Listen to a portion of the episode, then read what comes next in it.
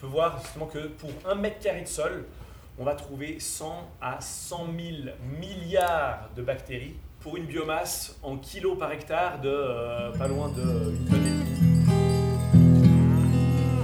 La ferme, un podcast terre à terre pour un monde qui marche sur la tête. Parce qu'après tout, ce qui compte, ce n'est pas la taille, c'est le goût.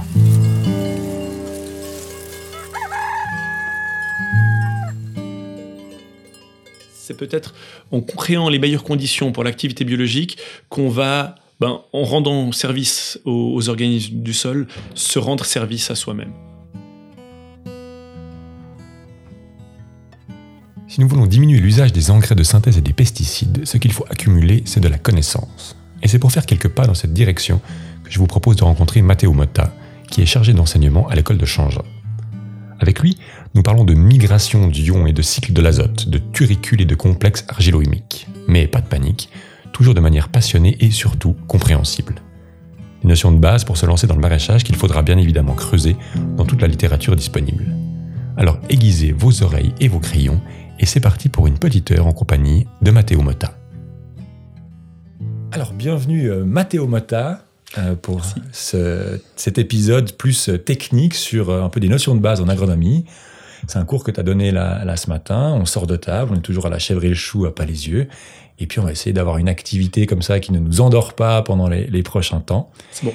On a bu du café. On a bu du café. On est on est chargé à boulet. Et euh, ben on va travailler un petit peu. On en parlait euh, en préparant un petit peu cet épisode sur le fait que ben ce maraîchage qu'on essaye de faire, il est il est en fait assez technique, c'est-à-dire que si on veut avoir le moins de d'entrants chimiques ou de pratiques agressives comme ça avec nos sols, eh ben en fait il faut le remplacer un peu par de la connaissance et, et on y reviendra du coup après. Mais peut-être pour démarrer, te présenter, qui es-tu, d'où viens-tu? Alors, je m'appelle Matteo Motta, je suis euh, maître d'enseignement à l'école de Changin, donc c'est euh, la, euh, ça fait partie de la haute école spécialisée de Suisse occidentale. Et euh, c'est une école qui enseigne principalement la viticulture et l'énologie, euh, mais euh, j'ai un parcours de, biologiste spécialisé dans les sciences du sol, ce qui explique le fait que ben, j'ai pu aussi intervenir ce matin sur des questions de, nutrition des plantes et puis de fonctionnement du sol. Ok, parfait. tu me racontais une anecdote d'un vigneron qui disait le bio c'est pas c'est pas juste un truc de baba cool. Est-ce que tu peux nous la repartager? Ouais, alors en fait, euh, il, il s'adressait aux étudiants pour pour pour un petit peu casser euh, cette idée que euh, le bio en fait c'est euh, c'est pour les paresseux. Alors lui, vraiment l'idée c'était que c'est hautement technique de réussir à faire de la production euh, biologique dans le sens où on a beaucoup moins d'outils curatifs et on doit être beaucoup plus dans la prévention. Donc on doit anticiper euh, les problématiques qu'on peut avoir, on doit connaître parfaitement le cycle des ravageurs, on doit savoir la dynamique des éléments nutritifs, euh, de manière à pouvoir anticiper les choses. Hein. Par exemple, quand on amène de l'azote minéral, on a un apport euh, immédiat euh, alors que quand on travaille qu'avec des euh, de, la matière organique, eh ben on doit réfléchir autrement euh, les apports euh, pour pouvoir avoir l'apport nutritif au bon moment pour la plante, euh, sans avoir les, les de, de, soucis et puis d'avoir vraiment d'atteindre son, son, objectif. Donc il y a, y a, vraiment quelque chose de très de beaucoup plus technique euh, qui peut trancher un petit peu avec cette image de voilà du, du, du baba cool qui veut euh, qui veut respecter l'environnement non il y a vraiment quelque chose de très technique là derrière Ok. Et alors, pour rentrer un petit peu dans ces notions, euh, c'est quoi les notions principales qu'un un jeune maraîcher, maraîchère euh, qui veut s'établir doit avoir dans, euh, dans cette connaissance technique-là? Alors, si on parle de la nutrition des plantes au, au, niveau du sol, ben c'est vraiment important de, déjà décortiquer un petit peu, de, comprendre un petit peu le fonctionnement du sol. Le sol, c'est quand même une boîte noire. C'est quelque chose qu'on qu'on qu ne voit pas facilement. Alors on peut ouvrir un profil de sol ou faire un test à la bêche, mais euh, dans, dans, sa dynamique, dans son fonctionnement, c'est pas quelque chose qu'on voit aussi bien et aussi clairement que le développement d'une plante. Donc une, une, plante, on la voit euh, pas dans son entier parce qu'on n'a pas son système racinaire, mais disons qu'on voit plein de choses, plein de symptômes. Ce qui se passe dans le sol, eh ben c'est souvent euh, on va on va étudier le sol et on va essayer de trouver des indices, des traces de ce qui a pu se passer à un certain moment. Donc c'est euh, c'est quelque chose de, de, de, d'un peu plus abstrait à étudier, d'un petit peu moins euh, palpable et et, euh, et c'est il y, a une première difficulté comme ça. Euh, qui, qui, peut, qui peut compliquer la chose. Et donc, euh, faut avoir quelques bases, je dirais, de comment se forme un sol et qu'est-ce qui va euh, influencer le sol et qu'est-ce qui va euh, faire qu'on a certains processus d'acidification, d'enrichissement ou au contraire d'appauvrissement de matière organique. Quels sont tous les facteurs qui, vont, euh, qui vont influencer ça? Ok. On va essayer de rentrer un petit peu là-dedans, du coup, euh, sur par exemple, bah, comment ça se forme un sol? C'est fabriqué comment? Par qui? En combien de temps Alors, un sol, c'est quelque chose de, de, de, de très long. Euh, la formation d'un sol. Un sol, euh, très schématiquement, on, le représente souvent en trois étapes. Hein. Une première étape d'altération d'une roche-mère, donc on part d'un matériel minéral, euh, un matériel minéral qui peut être une, roche dure ou qui peut être un amas de, de, de, de gravats, ça peut être n'importe quelle matière minérale accumulée ou, euh, ou mise à l'affleurement euh, au niveau de la géologie. Et puis, cette matière euh, minérale va se fragmenter, va s'altérer, et petit à petit, on va avoir des, des endroits qui seront favorables pour le développement de certaines plantes pionnières, un peu comme un pissenlit qu'on voit pousser sur, un, sur une fissure dans, dans un trottoir. Eh ben, il y a des plantes spécialisées qui peuvent se développer dans, dans, un peu de matériel minéral et petit à petit permettre un enrichissement de matière organique, ce qui est en fait la deuxième étape euh, dans, ce schéma-là.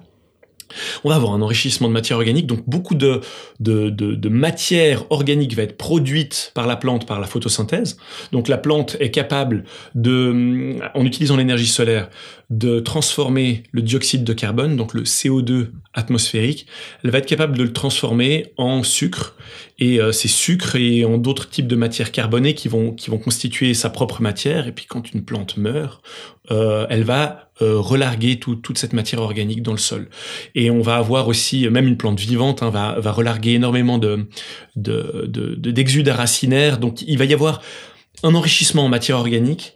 Et euh, petit à petit, on va se retrouver avec une couche beaucoup plus foncée à la surface de, de, de ce jeune sol.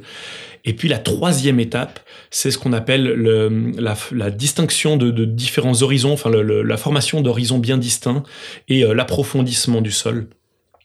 Et euh, on va se retrouver avec un sol qui va progressivement ressembler à, un, amas de différentes couches les unes sur les autres. Donc en haut, on aura une couche généralement beaucoup plus riche en matière organique. Et puis petit à petit, on aura moins de matière organique et on va avoir aussi toutes sortes de processus de migration des éléments. Donc certains éléments vont avoir tendance à, à descendre dans le profil de sol, par exemple parce que c'est des éléments mobiles transportés par la pluie. Certains éléments vont avoir peut-être tendance à remonter euh, parce qu'il y a une nappe d'eau ou parce qu'il y a des remontées d'eau par la capillarité. Donc l'eau euh, remonte et est, tirée vers le haut. Et donc on va avoir des, euh, des zones préférentielles où vont s'accumuler certains, certains éléments. Et ça va nous donner un sol. et ce sol, en fait, il va évoluer grâce à cinq grands facteurs. Ces cinq grands facteurs, ça va être le climat, tout d'abord. C'est-à-dire que selon la quantité de pluie qu'on va avoir on va avoir euh, ben, euh, une certaine activité biologique, hein, parce qu'il faut de l'eau pour, euh, pour avoir de l'activité biologique. Un, désert, par définition, il n'y a pas grand-chose qui s'y passe, mmh. parce que il n'y a pas, il a pas d'eau. La température aussi va avoir un, effet énorme, c'est-à-dire que si on est sur un sol en plaine, on va avoir des températures qui vont être favorables à l'activité biologique et à la dégradation de la matière organique pendant une longue période, alors que si on est euh, au sommet d'une montagne, eh ben on va avoir une période pendant laquelle l'activité euh, biologique peut être en, marche, qui va être beaucoup plus courte, et donc on va avoir tendance à avoir des, accumulations de matière organique mal décomposée. Donc ça, c'est pour le climat. Euh, on a la roche-mère, évidemment, la, roche de départ. Elle va libérer, en fonction de sa, sa chimie, euh, différents éléments qui vont constituer une part de la nutrition des plantes. On va avoir la topographie du terrain, c'est-à-dire qu'un sol en pente, on va avoir tendance à à perdre des éléments euh, par mouvement latéral. Hein, on va éroder un petit peu le sol euh, et le sol va généralement être relativement peu profond, alors qu'un sol en bas de pente et à plat va avoir au contraire tendance à, accumuler beaucoup d'éléments nutritifs, euh, à accumuler de la matière et à être beaucoup plus profond et fertile. quatrième élément, l'activité biologique. donc en fonction de pas mal d'autres paramètres qu'on a abordés, comme la température, comme la quantité d'eau, euh, l'activité biologique va être plus ou moins intense, et l'activité biologique est fondamentale pour le développement du sol. On va avoir énormément de processus de brassage, de processus de complexation euh, au niveau chimique. On va avoir euh, par exemple l'action des vers de terre qui va nous faire ce fameux complexe argilo-humique. Ça va nous faire le lien entre la matière organique humifiée et la matière minérale, les argiles, euh, pour donner un complexe qui va être primordial dans la, les notions de fertilité du sol. Et puis le cinquième et dernier facteur, c'est le temps, parce que tous les sols en Suisse n'ont pas le même âge. Euh, on a eu des glaciations qui ont dominé la Suisse jusqu'à euh, il y a une dizaine de milliers d'années. À partir de ce moment-là, les glaciers euh, se sont bien retirés euh, des plateaux, du plateau. Et puis euh, les sols les plus anciens sont ceux qui n'ont pas été atteints par les glaciers, puis ensuite il y a ceux qui se sont retirés, où, les glaciers se sont retirés en premier. Et puis plus on remonte vers les Alpes, plus on a des sols qui sont globalement jeunes, parce que les glaciers ont, retiré leur emprise beaucoup plus tard. Ok, ça fait quoi comme différence quand on a un sol qui est, qui est, vieux ou quand on est à Genève ou à, Sion quelque part alors, on va avoir un sol qui sera euh, dans lequel on aura beaucoup plus de processus euh, d'altération et de et de formation d'horizon euh, quand on est quand on est sur un sol plus âgé. C'est-à-dire que la, pluie va, par exemple à, Genève, on a des sols qui ont qui ont une dizaine de milliers d'années.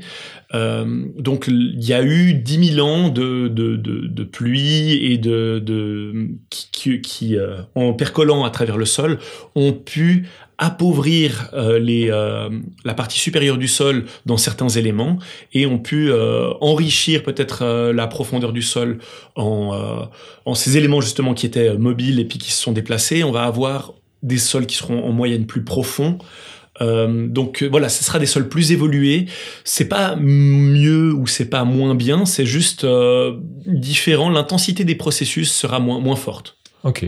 Et du coup, c'est à savoir quand on se lance justement dans du maraîchage, parce que ça va changer peut-être aussi la façon qu'on a de devoir travailler? Absolument. C'est vrai qu'un sol qui a déjà été très euh, euh, percolé, très lessivé euh, et lixivié, pour prendre le terme technique, de, de, de, de la migration des, des ions à travers un profil de sol. Donc un, un, un sol qui a été très, euh, on va dire, lavé par la pluie, euh, va euh, avoir tendance à s'acidifier au bout d'un moment. On a, on a beaucoup de sols qui, à la base, étaient des sols calcaires en Suisse, et beaucoup de sols se font décarbonater, puis décalcifier, c'est-à-dire que ces, ces éléments euh, se, se, se, se, solubilisent et euh, se déplacent.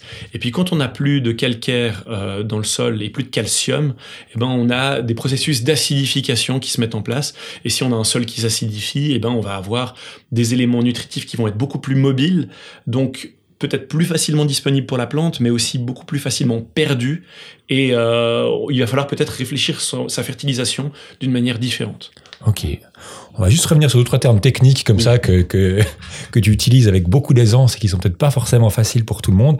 La migration des ions, par exemple, qu'est-ce que c'est? Ça, ça, ça, veut dire quoi? Alors, on va prendre un exemple tout bête euh, de, du sel.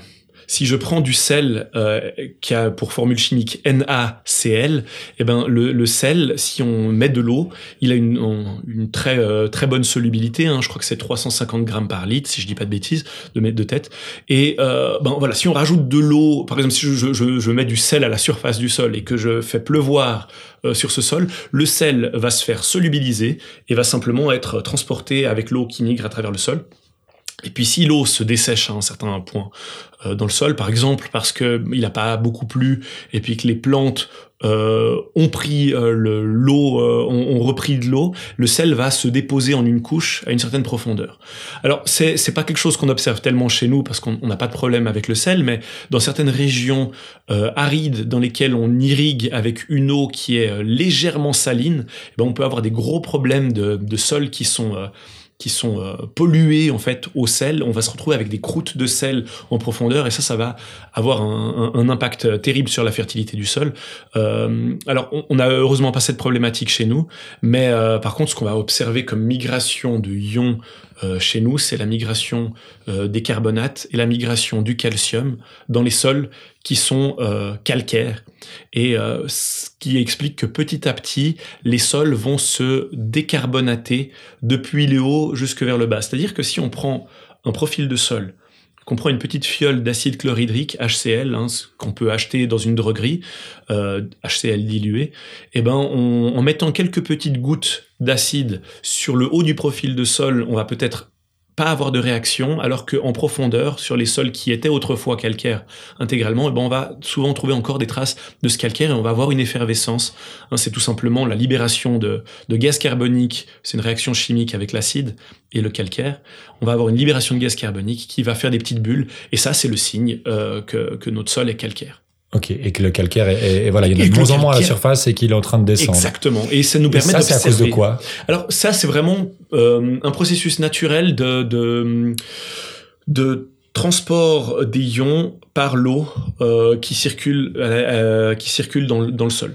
Donc euh, le, les ions, juste pour les gens qui qui ont pas fait de chimie depuis un petit moment? D'accord. Alors les, les, les ions, c'est des euh, des éléments euh, chimiques ou des euh, des des petits groupes d'éléments chimiques qui ont qui ont une certaine charge. Elle peut être positive ou négative. Donc je donnais l'exemple NaCl. C'est un ion de sodium Na qui est chargé positivement, qui est donc Na+. On appelle ça un cation. Et puis Cl c'est un ion de chlore. Euh, et comme c'est un ion négatif, on appelle ça un anion. Voilà. Donc c'est un cation, un anion, et puis ils sont plus et moins, et euh, donc ils euh, ils s'assemblent et ça nous donne le sel de cuisine, tout simplement, du chlorure de sodium. Ok.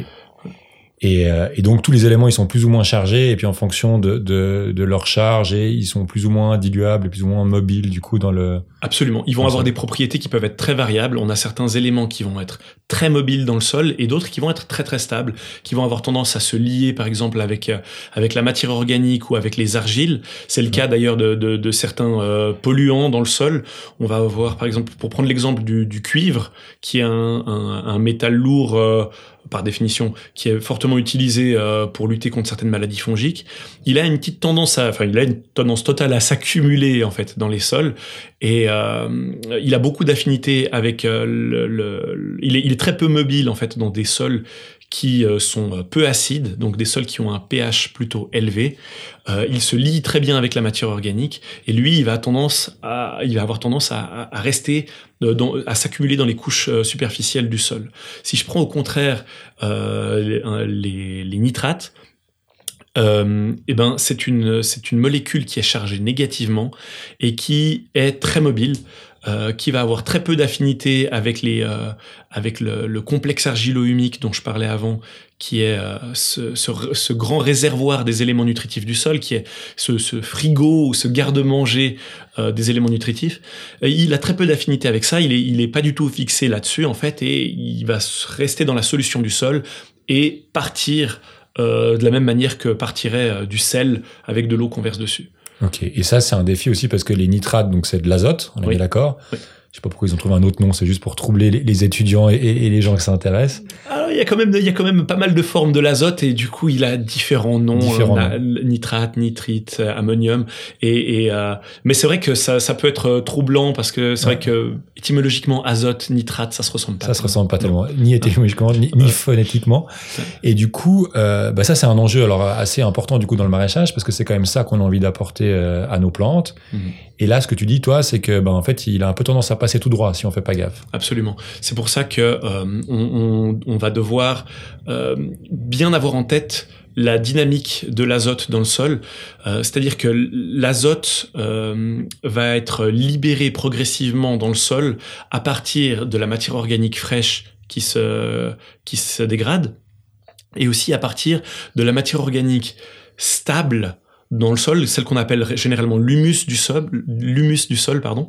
Euh, et euh, donc il va être libéré par ces deux sources. Ça va être très rapide au niveau de la matière organique fraîche, c'est-à-dire que on amène de la matière organique fraîche et puis euh, dès qu'elle se dégrade, il y a beaucoup de nitrates qui peuvent être libérés. Et ces nitrates, s'ils sont pas récupérés immédiatement, eh ben ils peuvent être perdus. Et puis il y a cet apport très régulier de nitrates euh, par la minéralisation euh, secondaire, celle qu'on appelle la minéralisation secondaire, qui est la minéralisation progressive et lente de cet humus stable du sol. Et euh, quand on regarde euh, une courbe de la minéralisation, de la libération des nitrates dans le sol et de l'azote dans le sol, on va être principalement avec un pic au printemps et un autre pic en automne et avec quasiment pas de libération, euh, des, pas, pas de, de, de, libération des, des, nitrates en plein hiver et euh, très peu en été pour deux raisons différentes. En hiver, il fait trop froid. Donc, on n'a pas de processus de, de, de, hum, actif à ce niveau-là. Et puis, en, euh, en été, il fait généralement trop sec. Euh, en système naturel, hein, mmh. on peut transformer ça avec de l'irrigation et puis permettre un peu plus de libération des nitrates en été. Mais ce qu'on observe sur ces courbes-là, c'est que le pic de libération de, de l'azote en automne est, est, est, plus élevé. Et, euh, et c'est là qu'on risque de, de, de libérer ben, le, le, plus d'azote, mais de pas pouvoir le récupérer parce que c'est c'est pas à ce moment-là qu'on a le, le, gros de la production végétale. Et on peut essayer de, de limiter ces pertes, voire même de, de, de, piéger ces nitrates en utilisant des, des couverts temporaires, des couverts euh, végétaux euh, qu'on va semer en automne, qui vont directement mobiliser, euh, récupérer les nitrates qui sont libérés, et puis qui vont les, les, les piéger, les retenir dans leur propre matière jusqu'au printemps. Et au printemps, on peut coucher ce, ce couvert ou le, ou le, ou le, ou le, carrément le broyer et l'intégrer dans le sol pour amener justement ces, euh, pour, libé pour que la libération de cet azote se fasse euh, au moment où euh, la culture en a besoin. Donc c'est, ça, ça, ça, peut vite devenir assez technique mmh. de comprendre un petit peu cette, euh, cette, cette dynamique de l'azote et euh, elle va être différente euh, ben, selon le climat qu'on a et selon le, le, le, le type de sol qu'on a. Ouais. Et, et, que les gens comprennent bien, en fait, c'est lié à une activité biologique, cette libération. C'est-à-dire que c'est parce qu'il y a des organismes qui euh, attaquent, que ce soit de l'herbe de tonte, de la paille, du bois, du compost ou de l'urine, c'est parce qu'il y a des bactéries qui attaquent ça qu'en fait, du coup, il y a de l'azote qui devient disponible pour les plantes. Oui, c'est ça, exactement. Donc en fait cette courbe elle varie aussi parce qu'en fait c'est ces organismes qui sont euh, au chaud en hiver et qui bougent pas et qui enfin au froid et qui du coup euh, dorment voilà. et qui crèvent de soif en été et qui du coup euh, exactement okay. exactement ouais c'est bien que tu que tu le précises effectivement ouais que que parce que ça fait quand même référence à la question justement de la vie du sol dont on a parlé avec Yannick Poya dans un autre épisode euh, et, et c'est ça aussi qui fait que l'azote qu'on met va être plus ou moins disponible pour les plantes c'est-à-dire que s'il y a en plus de ça moins d'activité biologique et eh ben il y aura aussi moins de l'azote disponible. Peut-être juste revenir sur cette histoire de, pic d'automne, parce que c'est vrai que les gens s'en rendent pas forcément compte, et euh, dans le maraîchage, par tendance à se dire, ben, je bourre mon jardin de fumier et de choses comme ça en automne, puis comme ça, ça se repose gentiment en hiver, et puis on replantera la saison d'après. Euh, là, ce que tu dis, c'est euh, faut faire attention à ce qu'on met dans ce moment-là, parce que si c'est pas utilisé par des plantes, ça dégouline dans le sol et ça part dans les rivières, si je comprends bien.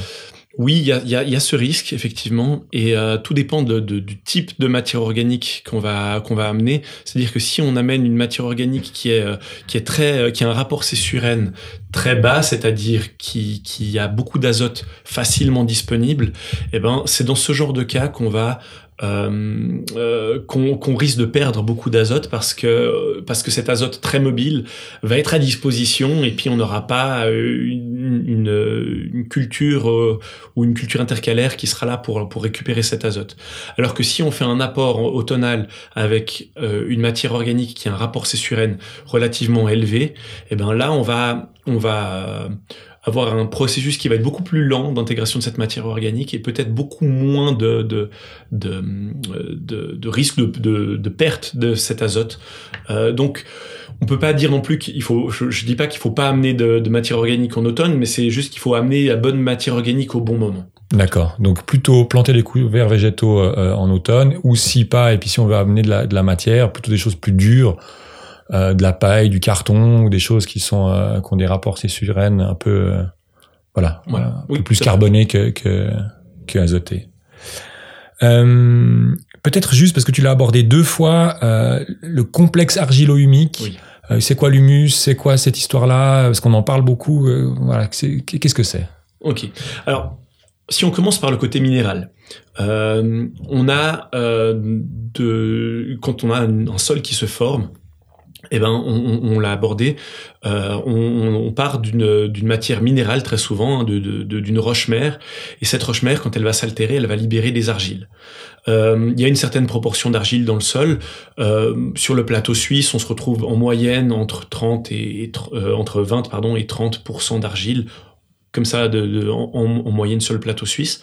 Euh, on, cette matière, pardon, cette argile euh, va avoir pour propriété euh, d'être très électronégatif, c'est-à-dire que c'est des euh, molécules chimiques très, c'est des feuillets d'argile euh, qui sont euh, chargés négativement sur les bords des feuillets. Et euh, ça veut dire qu'ils vont être capables de retenir des cations donc des ions chargés positivement parce que c'est comme avec les pôles d'une pile hein, il faut mettre un pôle positif avec un pôle négatif pour pour que pour que ça pour qu'il y ait l'affinité. Donc c'est cette argile va avoir tendance à retenir des cations du côté de la matière organique, on va euh, avoir de la matière organique fraîche qui est amenée sur le sol, hein, par exemple une, plante simplement qui meurt, ou alors une plante qui produit des, exudats racinaires et qui, euh, qui donc envoie de la matière organique dans, dans le sol. Cette matière organique va être décomposée et minéralisée, c'est-à-dire qu'elle va être retransformée en éléments nutritifs euh, dans la solution du sol pour la plus grande partie par l'activité biologique, mais il y a une petite partie de cette matière organique qui va sumifier, c'est-à-dire qu'elle va se complexer généralement en, en, en grandes chaînes très compliquées à, à minéraliser, à décomposer. Et puis ces chaînes vont avoir tendance à s'accumuler. Alors ça reste une toute petite proportion de la matière organique amenée, mais euh, elle, va avoir tendance à s'accumuler et va donner ce qu'on appelle l'humus du sol. Euh, cet humus du sol qui euh, s'élève entre quelques, enfin à quelques pourcents, généralement entre 2 et 10% on va dire de, de, de, de, de l'horizon de surface. Ok, donc humus, c'est matière organique. C'est synonyme. Alors, matière organique, on peut, si on le regarde de manière très large, on peut parler de la matière organique vivante. Donc, même un mhm. ver de terre dans le sol sera de la matière organique. La matière organique euh, fraîche, par exemple une, feuille morte sur le sol, et puis euh, la matière organique humidifiée, c'est celle qui est qu'on va considérer dans ce pourcentage de matière organique stable. Ok, parce que souvent dans le maraîchage, on se dit qu'on aimerait être à en tout cas 4-5% de matière organique. Ça c'est le c'est l'humus dont tu nous parles. C'est l'humus. C'est-à-dire que si on, euh, on, on, on, balance quelques mètres cubes de compost et puis qu'on prélève euh, à moitié dans notre compost, notre couche de compost et notre sol, et qu'on fait une analyse de sol, et on risque de, de, de, de, de surestimer le taux de matière organique réel, parce qu'on va mesurer aussi de la matière organique fraîche. Donc c'est vraiment, il faut parler de la matière organique humifiée. Et donc cette matière organique humifiée, euh, elle va se lier de manière extrêmement euh, complexe avec, euh, avec les argiles et donner ce qu'on appelle ce complexe argilo-humique. Et un des grands artisans de ce complexe argilo-humique, c'est le ver de terre. Le ver de terre va être capable de, de, de, manger de la matière organique fraîche, et puis en se déplaçant, il va aussi ingérer du sol, donc il va ingérer de, de, de, des argiles, des limons, un petit peu de sable. Euh, il aime pas trop les sols trop sableux, mais voilà, il va manger un peu tout ce qu'il trouve et le mélanger en fait dans son euh, dans son euh, jabot, dans son tube digestif. il va mélanger tout ça il a toute une, euh, une flore euh, euh, intestinale, donc plein de micro-organismes spécialisés. Il y a vraiment des bactéries, des espèces de bactéries qu'on ne trouve que dans le, tube digestif des vers de terre, qui travaillent et qui vont contribuer à transformer euh, cette, euh, matière organique, cette matière minérale, et à donner euh, ce complexe argilo-humique. Et puis, tout le monde a déjà vu ces petites crottes de vers de terre qu'on appelle des turicules, hein, ces espèces de petits monticules qui ressemblent à des petits grumeaux, à des petits nuages au, niveau, au niveau de la forme. Et ça, c'est ces, turicules, c'est un concentré de complexe argilo-humique, et ça va être le, le, le, garde-manger en grande partie du sol, c'est-à-dire que ce complexe argilo-humique, c'est des argiles chargées négativement, de la matière organique chargée négativement, qui sont complexées ensemble et qui sont comme une espèce de, J'aime bien utiliser l'image d'une boule de cheveux qu'on a sorti de, de, l'évacuation de la douche, là, cette espèce de, machin pas très ragoûtant. Euh, ben, c'est comme ça que je me visualise le, complexe argilo-humique, mais en, plus grand. Euh, voilà, quelque chose d'un peu collant comme ça, qui va retenir les éléments nutritifs, et puis qui va petit à petit les relarguer dans la solution du sol et les mettre à disposition des plantes. Donc, ce complexe argilo-humique, s'il est très important dans le sol, enfin si en, grande quantité, ben ça va nous faire un grand réservoir euh, pour des éléments nutritifs.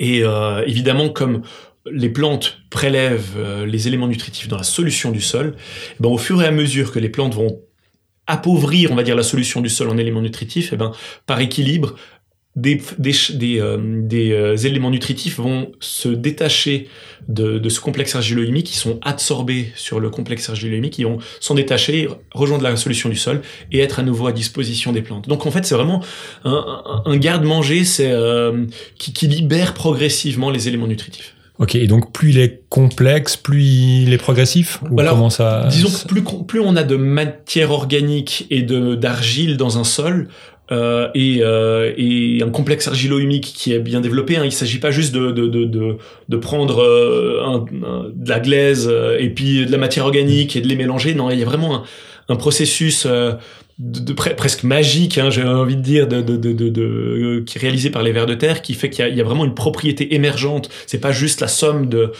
matière organique, argile, et on a le complexe argilo-humique. Non, il y a vraiment eu des processus biologiques relativement longs pour, pour faire ce complexe argilo-humique. Et, et, donc, effectivement, plus on a de matière organique et d'argile, plus on peut avoir un, un, un réservoir important. Ok, c'est relativement long. C'est combien de temps qu'on se fasse une idée si on a un sol qui euh, qui a été maltraité, où il y a plus beaucoup de vie, où la, la matière organique a gentiment disparu parce que surexploité Alors, on, on, on parle volontiers de, de euh, ressources, euh, comment dire, de ressources limitées, de, de ressources à, à l'échelle humaine. C'est pas une, une, une ressource renouvelable euh, parce que il faut euh, facilement plusieurs générations pour remédier à ce genre de, de problème. Alors, c'est vrai que ça, ça à l'échelle euh, géologique, c'est pas grand chose. Ça peut être quelques centaines d'années. À l'échelle humaine, ben ça peut vite être être trop long pour pour euh, être un maraîcher qui s'installe sur un sol qui ne fonctionne pas bien et puis avoir directement quelque chose qui ne fonctionne bien, bah, là ça il va falloir euh, va falloir du boulot, il va falloir de la patience. Euh, ensuite je je saurais pas dire si euh, si déjà en 5 ans on peut obtenir des résultats corrects ou s'il faut réellement euh, viser plutôt euh, 10 ans, 15 ans, 25 ans ou plus, mais c'est vraiment des processus qui se font sur le long terme. C'est-à-dire que augmenter un taux de matière organique, c'est vraiment quelque chose qu'on observe difficilement sur moins de 5 ans. Okay. Au niveau de l'augmentation ouais. du taux de matière organique stable, ça, ça, ça, ça s'observe euh, plus en regardant euh, d'autres formes de matière organique dans le sol, euh, des, des, des, matières organiques euh, labiles et, et, différentes formes de, de matière organique, mais vraiment au niveau de l'humus, eh ben euh, voilà dans, dans, les études qu'on qu fait euh, euh, à l'école de Changin en, en, en, viticulture où il y a beaucoup de d'enjeux de, au niveau de l'augmentation du taux de matière organique, -hmm. eh ben euh, quand on fait un essai euh, sur trois ans, on n'a pas trop d'espoir de voir un changement euh, du taux de matière organique stable dans le sol. Ok, et donc ça peut changer, alors même relativement rapidement, c'est-à-dire en cinq ans, c'est quand même relativement rapide, mais pour autant que qu'on investisse, c'est-à-dire qu'on rajoute de la matière organique vivante euh, ou euh, tout juste morte, disons. Oui, oui, oui. Euh... Mais c'est vrai que c'est toujours compliqué, c'est-à-dire que euh, on, on, va avoir des normes de fumure qui peuvent euh, nous limiter au niveau de, de, de la quantité de compost qu'on peut apporter, parce qu'il y a des certains risques de pollution. On peut on peut vite amener un excès de certains éléments euh, de certains éléments nutritifs dans le sol qui peuvent ensuite euh, finir dans les nappes phréatiques. Donc ça, ça, peut vite devenir assez technique et compliqué de, de, de, faire les choses bien.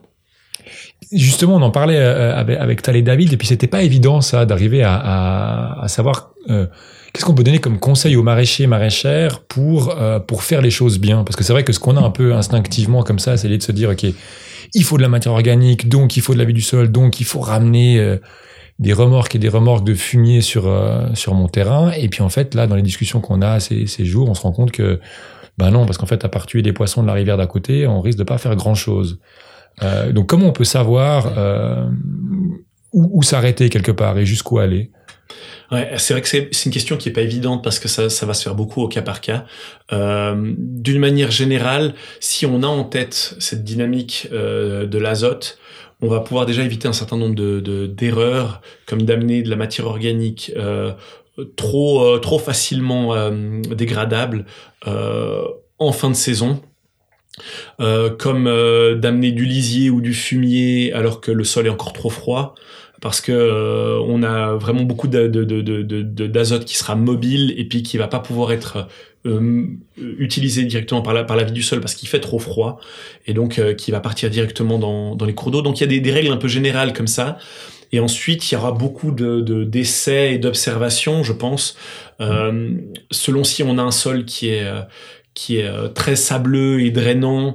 je pense qu'on va pas devoir avoir la même approche que sur un sol très argileux. Généralement, un sol très argileux peut peut, peut avoir un, effet éponge beaucoup plus fort, donc on va avoir beaucoup moins de, de, perte d'éléments nutritifs, on va avoir beaucoup plus tendance à, retenir euh, à retenir ces éléments nutritifs, alors que dans un sol très drainant, euh, d'autant plus s'il est un petit peu acide, on va avoir euh, des, éléments nutritifs qui vont être très vite perdus.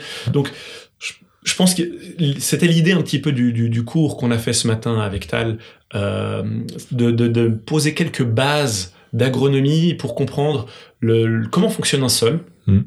Et euh, voilà, un sol qui est euh, très argileux va bien retenir l'eau et les éléments nutritifs. Un sol très sableux, ça va être très drainant.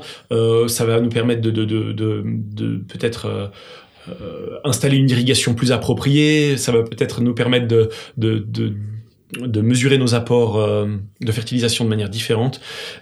mais j'ai pas de recette comme ça euh, à proposer. Ouais, mais ça veut dire qu'il y a, y a ça, ça, ça, continue à plaider pour la question de la connaissance, à la fois la connaissance de ces cycles-là mm. et la connaissance de son sol ou de ses sols en fonction de, de, de, là où on est.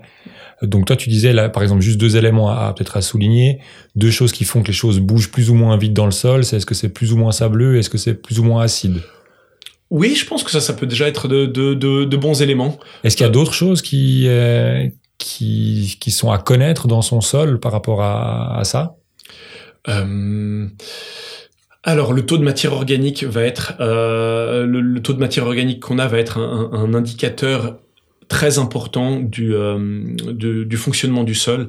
C'est-à-dire que plus on a de matière organique stable dans le sol, en général, plus la structure du sol sera stable. C'est-à-dire la, la, structure du sol, c'est comme ça qu'on appelle l'agencement des particules du sol. Donc, euh, euh est-ce qu'on va avoir des agrégats qui seront stables ou pas? Est-ce qu'on va avoir une porosité qui est favorable à l'infiltration du sol et à la rétention de l'eau euh, donc la matière organique va, conditionner énormément de choses. Elle va aussi conditionner le, taux d'activité biologique, c'est-à-dire que la matière organique dans le sol, c'est la base de l'alimentation de, beaucoup de micro, enfin des micro-organismes. Et donc euh, plus on va avoir d'activité, euh, de, matière organique dans le sol, plus on pourra avoir d'activité biologique et tous les avantages qui en découlent. Donc euh, le, taux de matière organique, c'est généralement un indicateur clé pour comprendre le, fonctionnement de, son sol et les risques d'atteinte au sol. Ok, et ça, ça se mesure comment? C'est quelque chose qu'on peut faire tout seul ou euh, ça doit être euh, Alors visuellement, c'est très très euh, c'est très aléatoire, on va dire. Donc je, je je plaide pas pour une évaluation visuelle du taux de matière organique, même si certains le, enfin on peut on peut le voir comme une petite indication. Hein, plus c'est foncé, plus il y a de matière organique, mais rien qui remplace une analyse chimique.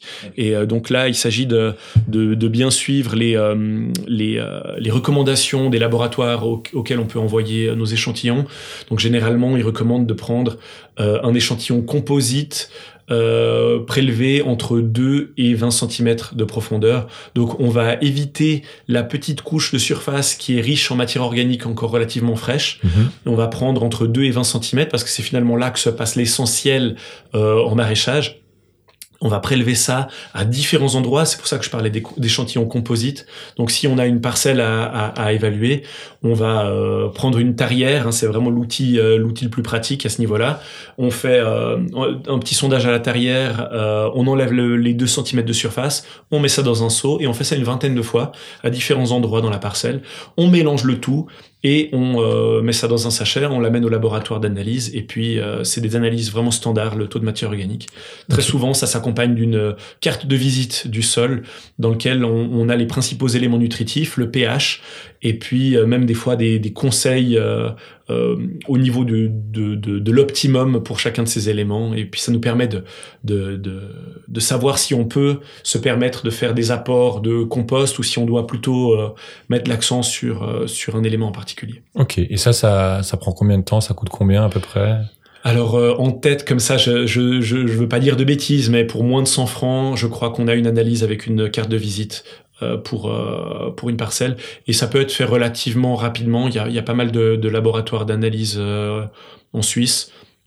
On peut leur envoyer euh, les échantillons par la poste. Et puis, euh, puis généralement on peut, on peut obtenir euh, à la demande toute une série de conseils d'ingénieurs agronomes qui travaillent dans ces bureaux. Ok, ça c'est quelque chose que tu encouragerais toi pour quelqu'un qui s'installe, juste d'avoir une idée de... oui, je, pense que ça, ça, ça vaut la peine d'avoir comme, enfin, ça vaut l'investissement d'avoir un, ce, ce petit, euh, cette petite information, enfin cette information qui peut être qui peut être primordiale. Et puis, euh, quitte à vouloir euh, aller à contre-courant et faire autre chose, ça reste une information qui est utile et, et qui va nous permettre de, de de, de savoir un peu ce qu'on fait en fait. C'est vrai que mm. je le disais, ce sol c'est vraiment une boîte noire et tout d'un coup, avec une analyse comme ça, on a on a une on a une idée de ce qui de ce qui s'y passe. Et puis si on a bien fait notre prélèvement et puis qu'on est assez représentatif et que dix ans plus tard on refait une analyse, ben on peut constater peut-être une augmentation du taux d'humus si c'est notre objectif. Voilà, on, a un indicateur. Tout. Euh, tu parlais justement qu'il y a différents types de sols avec une mobilité plus ou moins grande des éléments à travers ce sol. Euh, on a envie que ce soit mobile, pas mobile, très mobile. Euh, c'est quoi le alors, on a envie que ce soit mobile et pas mobile, parce que si c'est trop mobile, eh ben, on risque de perdre ces éléments nutritifs. Et si c'est pas assez mobile, eh ben, ça risque d'être d'être présent, mais pas disponible. Euh, donc là, je, je, prends un petit exemple. C'est, euh, je, je, je, me réfère à, à l'exemple qu'on a en viticulture. Alors, c'est peut-être euh, pas approprié pour toutes les euh, pour toutes les plantes dans le maraîchage, mais euh, quand on a un sol qui est très calcaire, très riche en, en, calcium et en, carbonate, euh, eh ben on va avoir souvent un pH du sol qui est assez élevé. Euh, parce qu'il y a un, effet tampon très fort, c'est-à-dire qu'il y a, une capacité du sol à lutter contre l'acidification qui est, très, grande. Et euh, euh, la présence de ce, de ce calcaire dans le sol va indirectement euh, peut indirectement induire une, une carence en fer, euh, une, une, chlorosphérique, euh, parce que le fer a beau être présent dans le sol, hein, si on fait une analyse et puis qu'on regarde et qu'on recherche les formes du fer, on va en trouver tout plein, hein, on va trouver du fer, mais ce fer ne va pas être facilement disponible parce que le fer n'est mobile que quand il est euh, à un pH relativement acide. Et euh, ce que fait la plante pour réussir à mobiliser le fer et à le prendre, c'est qu'elle va localement acidifier le sol, donc elle va produire des, protons, elle va envoyer plein de protons, donc des, petits euh, H+ dans, dans le sol. Elle va essayer d'acidifier le sol et puis localement, elle va acidifier le sol et dans la zone autour du poil absorbant de la plante, euh, dans cette zone acidifiée, le fer va tout d'un coup devenir mobile, être dans la solution du sol et va pouvoir être absorbé. Dans un sol qui est très calcaire, il va falloir produire une telle quantité de, protons que, la plante peut se fatiguer et ne pas réussir à euh, mobiliser suffisamment de fer. Et elle va se retrouver carencée en fer et chlorosée. Et puis euh, et puis elle va montrer ses symptômes d'absence de, fer. Et on aura beau ajouter euh, toute la ferraille qu'on veut ou quoi on, on, va pas attaquer le problème par le bon bout parce que c'est pas ça le problème. C'est pas qu'il manque du fer. C'est que le fer n'est pas mobilisable. Donc on, on veut une certaine mobilité des éléments euh, nutritifs, mais on n'en veut pas trop. Et puis, selon l'élément nutritif, on va pas avoir la même mobilité, on va pas avoir les mêmes les, mêmes problématiques. Donc, on, on, voilà, on peut avoir des éléments qui euh, tout d'un coup nous bloquent la disponibilité d'un autre, alors même qu'il est là dans le sol.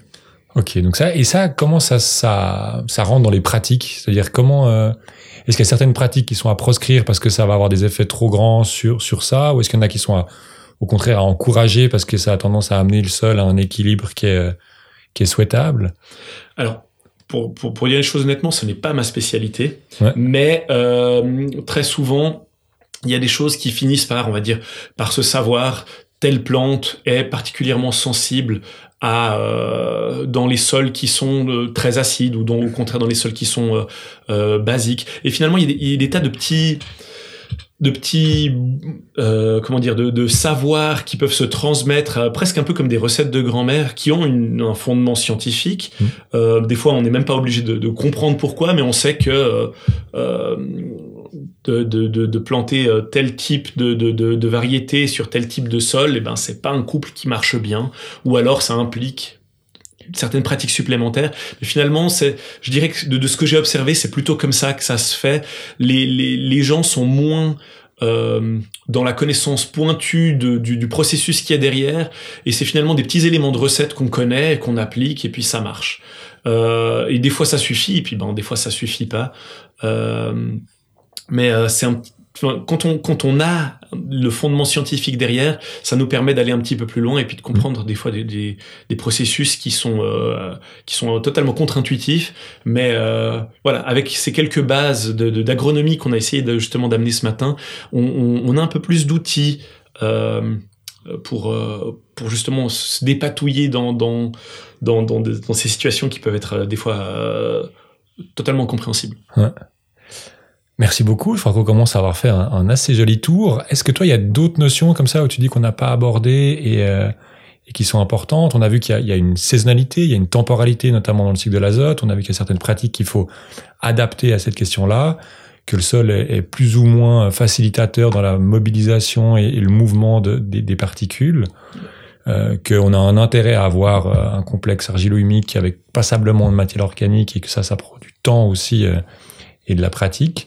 Je pense que c'est déjà des, notions qui sont assez intéressantes. Est-ce qu'il y a d'autres choses, toi, que tu vois comme ça, qui sont à, relever? Oui, alors je pense que finalement, une des choses qu'on va beaucoup rechercher, c'est un, sol plus résilient, un sol qui est euh, qui, euh, sans forcément avoir besoin d'être interventionniste, qui va fonctionner euh, le plus naturellement possible. Hein. On a toujours cette tendance à essayer d'aller imiter un sol forestier, un sol qui, qui naturellement fonctionne parfaitement sans avoir besoin du moindre intrant. Mmh. Et ce que je, je pense qui serait intéressant, c'est de, de, de, de, garder en tête les, les conditions idéal euh, pour euh, une bonne activité biologique dans le sol, qui derrière va avoir plein d'actions positives pour euh, au niveau de la fertilité. Et, ces conditions, finalement, c'est un sol qui est suffisamment aéré parce que dès qu'on manque d'oxygène, on va on va défavoriser cette activité biologique. Donc il faut qu'il soit aéré, il faut qu'il y ait de l'eau, un minimum d'eau, hein, pour pour parce que voilà c'est la base pour pour la vie. Il faut qu'on ait un pH qui soit pas trop acide parce que c'est vrai qu'on va très vite euh, euh, à pH acide limiter l'activité des vers de terre, limiter la capacité de nombreux organismes de, se développer convenablement. Il faut un sol qui soit euh pas trop pollué Hein, c'est vrai que dès qu'on a quelques éléments polluants en excès, on peut très vite euh, avoir des, des, euh, une limitation de l'activité biologique. Et, finalement, c'est ces éléments-là qu'il faut avoir en tête dans nos pratiques agricoles euh, pour euh, pour avoir un système qui fonctionne au mieux. Et si on a ça en tête, finalement, on va on va pouvoir petit à petit euh, limiter le tassement. limiter des apports excessifs d'eau ou apporter de l'eau au bon moment, euh, voilà, c'est c'est très très euh, basique finalement ce que je dis là, mais euh, mais c'est c'est peut-être en créant les meilleures conditions pour l'activité biologique qu'on va ben, en rendant service aux, aux, organismes du sol, se rendre service à soi-même. C'est une jolie conclusion. Rendre service aux organismes du sol pour se rendre service à soi-même. Merci. Merci beaucoup, Mathéo. Et puis, euh, ben voilà, je sais pas, peut-être qu'on s'échangera encore un ou deux messages pour peut-être mettre des des, euh, des ressources après en lien sur euh, sur le site euh, La Ferme Podcast pour que si les gens veulent approfondir certaines notions, parce que là c'était voilà, déjà en plus c'est que à l'oral, donc euh, le cycle de l'azote à l'oral, je pense que c'est ça demande un petit peu de concentration pour essayer de comprendre. Mais euh, je pense voilà, on a fait un joli tour et puis que les gens repartent avec quelques notions de base et j'espère beaucoup de questions qu'ils iront approfondir dans d'autres livres et formations. Bah, merci beaucoup. Merci à toi. Bonne fin de journée. La ferme, un podcast terre à terre pour un monde qui marche sur la tête. Parce qu'après tout, ce qui compte, ce n'est pas la taille, c'est le goût.